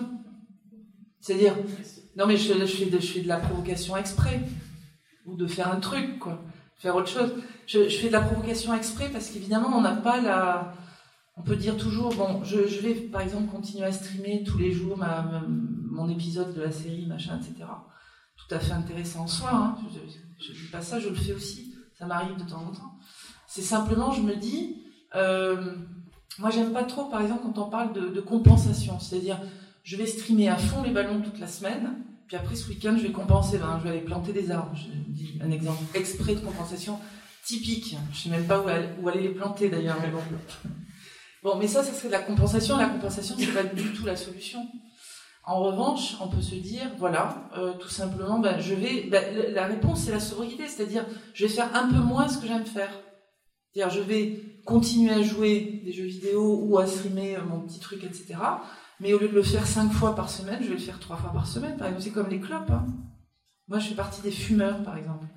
Mon voisin aussi, d'ailleurs. Bon, mais euh, bah, comment on fait pour s'arrêter de fumer? Soit c'est d'un coup, alors soit on y arrive, mais soit on n'y arrive pas, mais on va fumer de moins en moins, et puis on va se raisonner, et puis finalement on va être de, plus en plus fort. Pour l'alcool, c'est pareil, même type d'addiction, enfin, je sais pas. Donc, euh, je sais pas, il y a, il y a une alternative de raison, et puis euh, je pense qu'il y a plein d'alternatives pour s'éclater aussi, je veux dire. Que par exemple, moi, prendre un bouquin à la place de regarder l'épisode machin, ça peut me plaire autant. Mais après, c'est hyper personnel, je veux dire, j'impose pas mon bouquin à quelqu'un. Mais je crois qu'il y a des choix à faire dans la sobriété. Cas, Bella, si tu plantes des arbres tous les week-ends, je t'encourage, c'est vraiment très bien. Euh, nous, on envoie aussi des récalcitrants parce qu'on amène un message qui n'est pas hyper positif. Vous voyez le message, euh, on se le prend un peu comme ça. Il y a aussi beaucoup de récalcitrants dans le sens où les gens nous disent oui, mais tout ce qu'on fait en informatique ou dans le numérique, ça compense plein d'autres aspects de notre vie quotidienne. Si je fais une partie de jeu, tiens, je vais essayer de me lancer sur le jeu, si je fais un jeu euh, euh, en ligne, ça m'évite de prendre le métro, ma voiture et d'aller jouer euh, avec mon collègue. Si je fais une visioconférence, je vais pas prendre le train pour aller voir euh, mon collègue de bureau. Vrai, peut-être, c'est ce qu'on appelle l'IT for Green, donc l'informatique pour rajouter du côté vert dans la société sur d'autres impacts. C'est peut-être vrai, mais c'est pas démontré. Donc, dans des études sérieuses, il n'y a pas d'études sérieuses qui le démontrent réellement. Donc, dans EcoInfo, on a mené un état de l'art complet sur ce domaine-là pour l'ADEME. Donc, vous pouvez le trouver sur le site de l'ADEME. C'est gratuit, c'est disponible. On a pris tous les articles scientifiques qui existent sur ce domaine et dont les politiques raffolent parce que c'est génial. Le numérique compense pas d'autres choses. Et c'est jamais vraiment démontré clairement. Ça peut être démontré à l'échelle d'une entreprise. Il y a des entreprises pour lesquelles ça marche et pour d'autres ça marche pas. C'est-à-dire, voilà, pour les grands groupes, c'est bien de faire de la visioconférence. Mais du coup, les, les collègues dans le grand groupe, ils travaillent avec des gens de plus en plus loin, avec l'Australie, avec l'Espagne plutôt qu'avec euh, la Lozère et l'Ardèche. Et à un moment ou à un autre, c'est des humains, ils ont envie de se voir, donc ils prennent l'avion. Donc tout ce qu'ils ont gagné un peu pendant les visios, ils l'ont perdu pour l'avion. Et souvent dans ces études-là, on ne tient pas compte, euh, on tient, tient pas compte du, coût environnemental du numérique dans l'usage. C'est-à-dire qu'on considère que la visioconférence, ça coûte rien, c'est un service gratuit. C'est ça dans l'équation. Donc l'IT for Green n'est pas vraiment démontré encore à ce niveau-là, c'est bien un problème.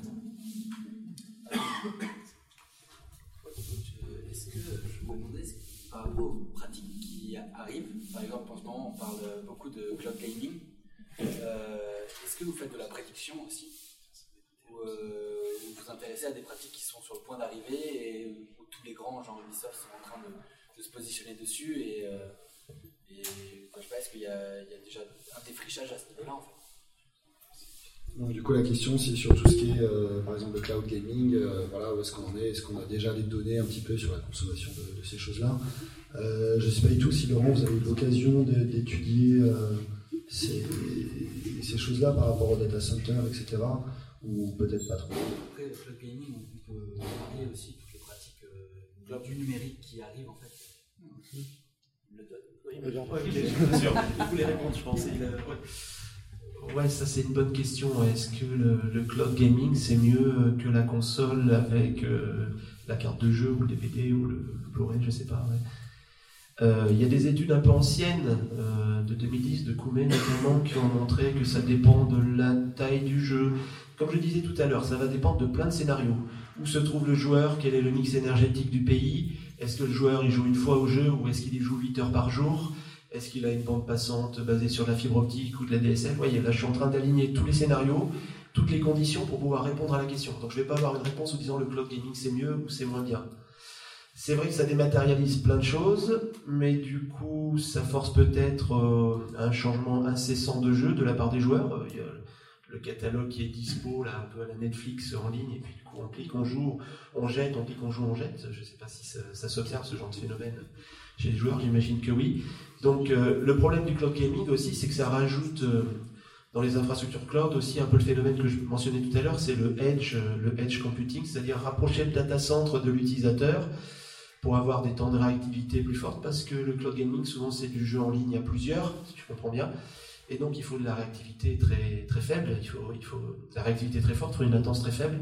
Donc, ça met beaucoup de pression sur les, sur les infrastructures numériques. Et ce qui est gênant aussi dans cet usage, c'est que c'est un usage qui n'est pas du tout euh, prédictible finalement. On, on réserve pas, c'est un peu comme le phénomène du cloud dans sa globalité, on a l'impression que les ressources sont infinies et disponibles 24-24.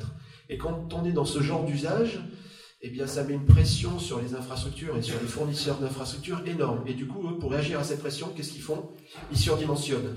Ils surdimensionnent les data centers, ils surdimensionnent le nombre de edge data centers, ils surdimensionnent les tuyaux. Et en plus, souvent chez vous, ils surdimensionnent le smartphone ou la console de jeu au cas où vous alliez faire un truc qu'ils n'avaient pas prévu et ils ne veulent pas vous perdre comme client. Donc du coup, tout le monde surdimensionne à grande échelle. On a des facteurs de gaspillage énormes. On n'ose pas réduire sur surdimensionnement, alors qu'on pourrait le faire. Il y a des technos qui viennent du monde de la recherche qui nous permettraient d'avoir des vrais clouds élastiques qui s'adaptent à la charge, des vrais réseaux élastiques qui s'adaptent à la charge. Personne n'ose le faire de peur de perdre des clients, d'avoir un, un phénomène de foule sur un jeu qu'on n'est pas capable de prédire ou de maîtriser. Donc cette disponibilité euh, de ressources infinies, euh, qui n'existe pas en fait, parce que les ressources sont finies, c'est ça qui casse tout en fait, c'est ça qui casse euh, la réduction énergétique qu'on pourrait essayer de mettre en place, c'est un double effet rebond. Donc le cloud gaming, je ne sais pas si c'est bien pour la planète, en tout cas je le vois arriver ouais, très fortement. Euh, euh, le, le- le- le problème du gaming euh, dans le cloud, c'est typiquement, euh, je me permets de compléter un petit peu, et puis c'est l'idée. Euh, le, le serveur standard pour héberger un site internet ou des contenus pour une application mobile avec peu d'utilisateurs, c'est un ordinateur très simple. C'est votre laptop d'il y a 10 ans, votre ordinateur d'il y a 10 ans. Le serveur euh, de gaming en cloud pour jouer euh, même à un, à un truc pas très lourd, ça va être bien plus, bien plus puissant. Il va falloir quelque chose de bien plus puissant. Il y a plusieurs boîtes qui se positionnent sur ce truc-là aujourd'hui, avec en plus des technologies sur lesquelles ils travaillent beaucoup pour le streaming en temps réel depuis le serveur vers votre ordinateur, avec une latence la plus basse possible. Et en plus, votre, votre ordinateur va devoir pouvoir être euh, un minimum puissant pour faire le décodage en temps réel, etc. Et un autre point en plus, c'est que c'est des services qui en plus, qui, donc carte graphique évidemment, euh, c'est à rajouter en plus par-dessus, et en plus c'est des services qui vont servir aussi pour l'intelligence artificielle et pour le minage de Bitcoin. Donc c'est euh, une, combinaison de trois trucs extrêmement convaincants. Ouais, les GPU pour les bitcoins sont moins utilisés maintenant, il faut carrément des ASIC, des, équipements électroniques qui sont dédiés à ça qui durent 6 mois, il faut les changer souvent. Ouais. Alors euh, la virtualisation des services n'est pas toujours mauvaise. Donc moi j'avais participé à un projet qui s'appelait Green Touch, qui a travaillé de 2010 à 2015. On était une cinquantaine de partenaires internationaux et on a réussi à démontrer en 5 ans qu'on serait capable de construire les réseaux de l'internet qui consommeraient un facteur 1000 en moins en termes de consommation électrique, avec la même qualité de service, avec l'implosion du trafic, l'explosion du trafic, Netflix, le streaming et le nombre d'usagers qui augmente. On pourrait construire un réseau de l'Internet qui consomme 1000 fois moins. Là, maintenant, on a fait un prototype, on l'a démontré, ça serait jouable. Mais il faudrait tout reprendre. hein. Pour faire ça, il faut, il faut tout casser l'Internet tel qu'on le connaît actuellement. Il faut pas Internet, faut pas un Internet multi-rebond. Il faut un Internet beaucoup plus plat. Il faut peut-être même revenir sur la notion de paquet, paquet IP, si ça vous évoque des choses. La notion de paquet IP, ça a été conçu il y a 40 ans. Les protocoles comme TCP, ils ont plus de 40 ans. Ils n'ont pas été conçus pour être efficaces en consommation énergétique. Il faut remettre ça à plat. Il faut enlever les réseaux cuivre type ADSL. Il faut mettre de la fibre optique. Il faut changer les réseaux euh, cellulaires. Donc voilà, on remettrait tout à plat, on serait capable de le faire. Il ne faut pas le faire maintenant, parce que la plupart des équipements sont déjà déployés. Donc si on remplace tous ces équipements par une nouvelle génération, on perd le, facteur euh, énergie impliqué dans la production. Mais un exemple de virtualisation de service, c'est le problème des box qu'on a à la maison, que vous utilisez quand vous faites du cloud gaming. Il vous faut la box en plus du GPU, de votre serveur euh, lointain et de votre machine euh, locale. Les box, donc ça consomme pas beaucoup, hein, ça consomme 15 à 30 watts quand elles sont allumées. Souvent elles sont allumées en permanence, 15 à 30 watts, 15 à 30 euros d'électricité par an pour vous. Vous ne le voyez pas sur votre facture, c'est assez négligeable. Sauf qu'on considère qu'il y a une tranche d'un réacteur nucléaire en France qui est utilisé rien que pour les box, les box françaises, rien que pour ça, pour ces box en ligne. Et on a montré que ces box, on pourrait les faire disparaître en fait. On enlèverait ces box avec tous les services qui, ont- qui sont à l'intérieur, multimédia, euh, voix, euh, Internet, tout ce que vous avez comme dans les services de box. On les remplace par une prise beaucoup plus passive, une prise optique très simple, optique électronique, qui consomme moins de 1 watt. Et le service de votre box, on virtualise et on le met chez l'opérateur, pas très loin, dans un Edge Data Center par exemple. Donc c'est plus vous qui gérez le service associé à votre box, c'est votre opérateur. Et si on arrive à faire ça, alors il va falloir ajouter un peu plus de machines chez l'opérateur. Ok. Mais ces machines-là, elles peuvent être partagées par un grand nombre de box virtuelles.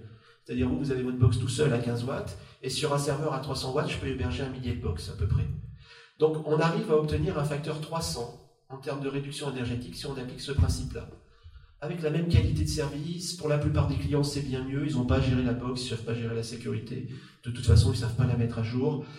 Bien sûr, du coup, c'est l'opérateur qui paye l'électricité, mais il va vous le refacturer. Donc, l'aspect financier, tout ça, ça va passer, il n'y a pas de souci. Pourquoi ça marche pas? Pourquoi les opérateurs ne font pas? Il y a certains opérateurs dans des pays européens qui se lançaient là-dessus. Euh, c'est à cause de la propriété de la data. Si vous avez dans votre box un magnétoscope numérique et vous enregistrez un film, plus ou moins légal, ou vous transférez des fichiers plus ou moins légaux, c'est vous qui en êtes responsable. Mais si cette machine virtuelle, virtualisée, elle est chez l'opérateur et que la donnée se trouve chez l'opérateur, c'est lui qui en est responsable. Là, adieu l'environnement, ça a tout bloqué. Ça n'est jamais arrivé. Donc on s'arrête là-dessus. Dommage, il y avait un facteur 300 potentiel de réduction énergétique. Incroyable. Du coup, bah, si, euh, à moins qu'il y ait, ait d'autres questions, peut-être que je pense qu'on peut commencer à aller doucement vers la conclusion en voyant que globalement, euh, comme euh, bah, une piste de solution, évidemment, ça va être la sobriété à tous les niveaux. Donc évidemment, pas forcément l'arrêt du jeu vidéo, l'arrêt du numérique, mais, euh, mais Simon veut s'exprimer. Oui, c'est juste euh, pour compléter. Au début, on parlait de sobriété. Euh, je parlais d'un petit groupe sur Steam que j'avais vu quand on a fait quelques recherches qui s'appelle euh, Low End Gaming ou Low End PC. Et c'est des gens qui justement sont, entre guillemets spécialisés là-dedans. Je sais pas, souvent j'ai l'impression que c'est pour des raisons un peu économiques, de genre on n'a pas envie de changer d'ordi ou alors que des gens qui aiment bien les vieux ordi et qui essayent de dire. euh, euh, ils font des listes des jeux, même modernes, qui sont sortis l'année dernière ou il y a deux ans, euh, qui tournent sur des vieilles machines. Et souvent, c'est pas des jeux c'est pas Battlefield 5 quoi, c'est pas de la 3D euh, hyper photoréaliste, mais c'est des jeux qui prennent en compte les mécaniques de gameplay qu'on trouve aujourd'hui, donc qui sont, qui sont quand même modernes, mais qui sont euh, euh, bah, du coup qui tournent sur des ordinateurs qui ont peut-être pas 10 ans, mais qui ont, qui ont, euh, 7, 7, 8 ans quoi. Voilà, s'il y a des gens qui ont Ah bah. Et du coup, on mettra toutes les références qui ont été évoquées. Là, on a quand même euh, mentionné tout plein plein de trucs dans des domaines assez variés. On les mettra toutes bien répertoriées, bien propres dans un post Facebook sur le- l'event, euh, bah, l'event Facebook de, de- de l'événement d'aujourd'hui. Bah, vous m'avez compris. Et comme ça, tout le monde pourra avoir accès à tout ça bien proprement.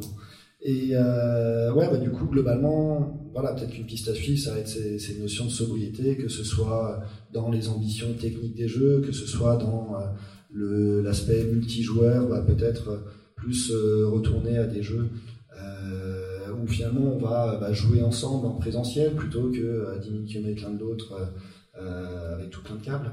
Euh, la sobriété évidemment sur les machines qui font tourner des choses moins puissantes, mais euh, bah, depuis 40 ans que le jeu existe, bah, on voit qu'on a réussi en- en- à créer énormément de choses extrêmement passionnantes sans forcément qu'il y ait 10 milliards de polygones à l'écran euh, à chaque seconde. Donc voilà, probablement que on a, on a tout plein de pistes et que c'est à, chacun, chacune, selon son métier, développeur, développeuse, designer, de, de, bah, de fonctionner ensemble, puisqu'on a bien vu que la, la, la, problématique a été assez multimodale. Chaque métier, finalement, euh, peut apporter son, euh, son, son, son, angle d'attaque dans, dans, ce, dans, dans, ces questions-là. Et ouais, je sais pas si vous avez des trucs à rajouter, sinon on va. Ouais, tu... Hein ouais, un petit ouais, vas-y. Ouais, dans, le, dans le gaming, moi je suis impressionné par le côté obésiciel du gaming. Enfin, je sais pas si vous avez plus de chiffres que moi. Je vois des jeux à 50 gigas, des jeux à 30 gigas. 80, 100 gigas. 80, 100 gigas, d'accord, je suis un peu à la main. Ok, d'accord. Ok, et moi je fais un peu, tout petit peu de rétro gaming, donc je regarde des jeux un peu anciens.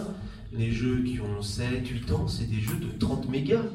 Il y a des jeux à 30 mégas, et qui, bon, c'est sans doute pas la même expérience de jeu, je ne rentre pas là-dedans. Il n'y a pas autant de polygones et tout ça.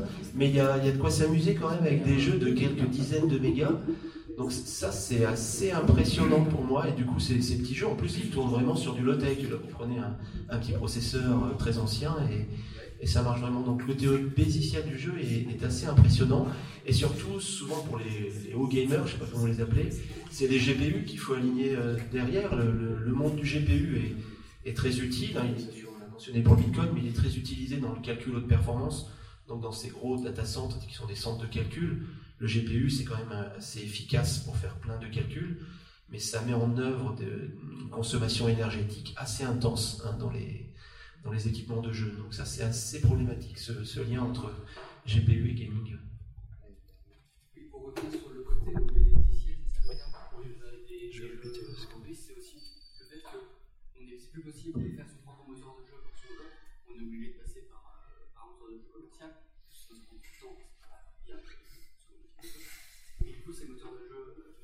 ils ont gaz qui font que la moindre compilation d'un programme du jeu de base avec juste un écran bloc, ça va automatiquement être déjà plusieurs centaines de mégas. Plus. Oui, du coup, pour répéter, effectivement, en fait, il y a des solutions clés en main, type Unity, Unreal et compagnie, qui existent et qui, euh, bah, qui embarquent euh, voilà, une énorme solution euh, d'un coup. C'est vrai que même si on fait un petit jeu avec ces solutions-là, comme il y a bah, dans, dans, notre, dans notre on aura énormément de morceaux de code qui globalement vont pas servir. Même si il me semble que théoriquement, Unity, typiquement, il fait sauter quand même tout, tout ce qui sert. Bon. Mais du coup, il y a du travail, en tout cas, en termes autant de design que de programmation aussi à mener peut-être de, de, ce côté-là, pour ceux et celles qui peut-être un jour travailleront chez Unity ou Unreal, par exemple. Ouais. Euh, un, ça me fait penser à quelque chose d'un peu euh, poétique et artistique. Il n'y a pas si longtemps, le monde du jeu vidéo était très proche du, du celui de la démo-scène, les démos, où euh, le but était de faire un maximum avec très très peu d'espace, très très peu d'espace et très très peu de, de performance. Et je, je pense qu'on qu doit la perte de ça euh, à l'arrivée d'un système vraiment de marché et de produits avec le jeu vidéo. Euh, que les grandes plateformes avec tout bien qu'elles ont quand même fait, un peu joué à ce jeu-là et on a quand même vachement mis de côté ces systèmes de communauté qui avaient d'équipes de produire des choses qui étaient jolies. Voilà, c'était lié au crack et il y a plein de choses à l'époque, mais il y avait la volonté de faire simple, des choses. Euh, bon, après, c'était à l'époque, et ça existe toujours d'ailleurs, mais voilà, on a un peu perdu ce truc-là. Et... Ouais, on est basculé dans Quick and Dirty, comme mentionné. Ouais. ouais. Je vais juste faire de la pub pour une école de jeux vidéo en ligne qui s'appelle Game Coder et qui apprend à développer des jeux euh, from scratch, donc avec des, des, frameworks très très très très très très légers, voire sans framework. Donc euh, allez voir, vous pourrez faire des, euh, des jeux vidéo qui tournent sur des, des sur, sur, du matériel pas très gourmand. Puisqu'il pose aussi la question du coup de la possession d'outils de production. Moi, j'aimerais juste faire un petit parallèle avec un milieu que je connais bien, qui est celui de la, de la musique, euh, en particulier la musique traditionnelle et la musique classique. Je constate, ça fait quand même plusieurs centaines d'années qu'on utilise grosso modo les mêmes instruments, même s'ils ont pu changer au cours du temps, mais grosso modo les mêmes instruments, les violons, les pianos, les guitares, tout ça. Euh, et on produit toujours de la musique plus inventive, plus créative, qui, qui ressemble pas du tout à celle d'il y, bah, y, a 50 ans, il y a 10 ans.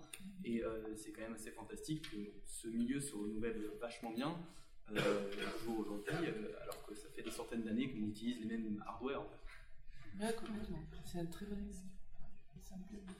Eh ben, ce sera le mot de la fin, le hardware euh, voilà, ne, force pas euh, la, la- créativité, voire, euh, voire l'inverse. Donc on peut peut-être... euh, re- bah, maintenant, il nous reste à peu près... euh, on peut conclure là. Il nous reste... euh, le, lieu, je crois, ferme dans une demi-heure, mais du coup, bah, ça nous laisse une demi-heure pour euh, continuer à discuter informellement de, tout ça. Et euh, bah, je pense qu'on peut remercier euh, Bella et Laurent d'être venus nous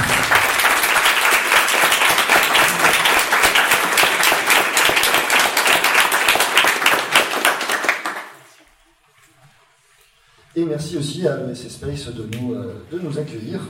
Voilà, et ben, allons boire des bières et discuter.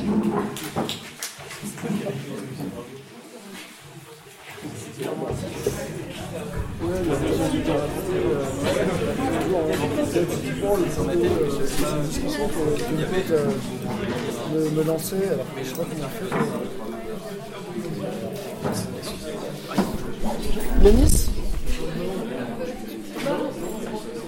Alors, hey, co- Comment on fait pour éteindre cette saloperie là? C'est pas assez low-tech pour moi. Ok, celui-là, mec Un jaguar, ça ressemble à ça, non? Est-ce que ça ressemble à un jaguar? Ah non, non, ça fait des marques, Yanis. Ça Ouais. VoiceRepublic.com, home to the spoken word.